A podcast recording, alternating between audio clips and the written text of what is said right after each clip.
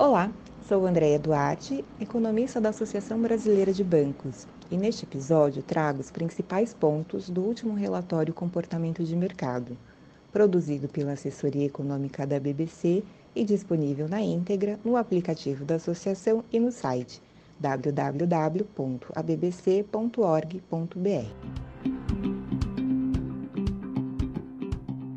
Com dados positivos para a atividade, o Boletim Focus apontou a elevação na mediana para o crescimento do PIB em 2021 pela 12ª vez consecutiva. A projeção foi para 5,26% no período entre 2 e 9 de julho, contra 5,18% uma semana antes.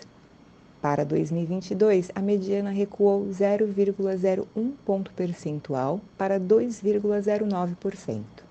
Já na meta Selic, tivemos altas de 0,13 pontos percentuais para 2021, indo a 6,63%, e de 0,25 pontos percentuais para 2022, fechando em 7% ao ano, e antecipando assim uma retirada dos estímulos monetários em maior magnitude frente às pressões inflacionárias.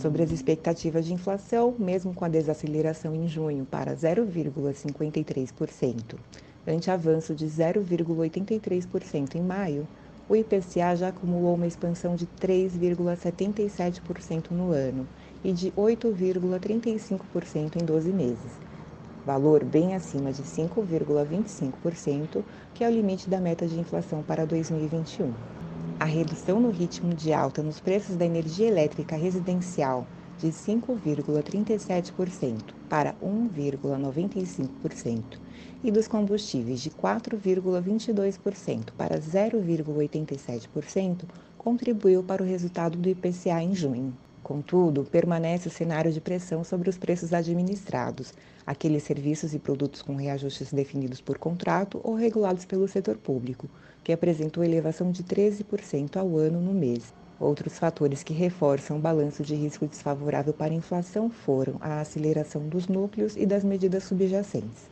A média anual dos cinco núcleos monitorados pelo BC aumentou 0,44 pontos percentuais na margem para 5% ao ano.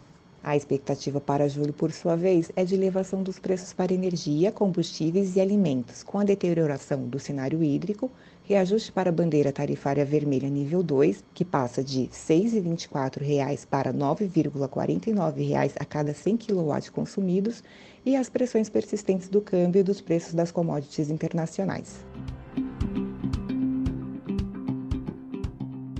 Mesmo sentido, a inflação medida pelo Índice Geral de Preços de Disponibilidade Interna, IGPDI, desacelerou para 0,11% em junho, bem abaixo do percentual apurado no mês anterior, de 3,4%. Assim, acumula uma alta de 14,26% no ano. O movimento do mês refletiu a apreciação do real, com a consequente redução da inflação das commodities como soja, milho e minério de ferro. Considerando o acumulado em 12 meses, o IGPDI desacelerou de 36,53% em maio para 34,53% em junho. Em junho de 2020, o patamar era de 7,34%. Se por um lado a inflação pressiona, a poupança começou a dar sinais de estabilização.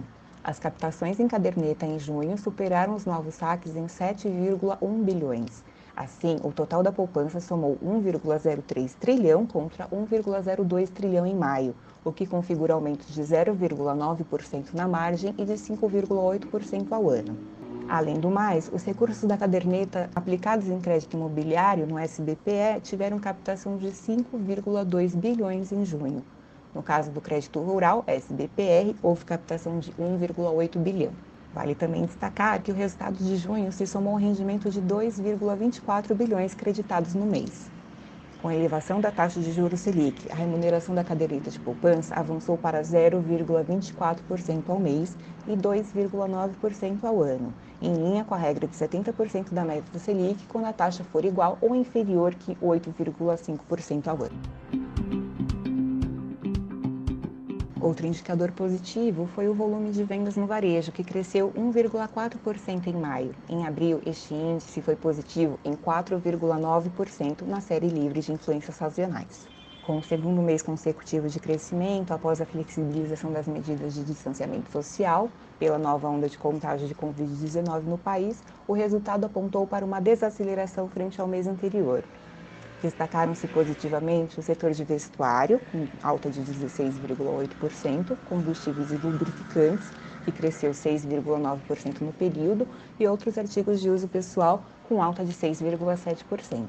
No campo negativo, a baixa ficou com artigos farmacêuticos, que registrou recuo de 1,4% na margem. Com relação ao varejo ampliado, que inclui atividade de veículos, motos, partes e peças e de material de construção, o índice subiu 3,8% em maio, ante 5,4% em abril de 2021. O setor de material de construção apresentou elevação na comparação mensal de 5%, seguido por veículos com alta de 1% contra crescimento de 20,3% em abril. Estas foram as principais análises da assessoria econômica da BBC sobre o relatório Comportamento de Mercado, produzido pela BBC para o período de 2 a 9 de julho.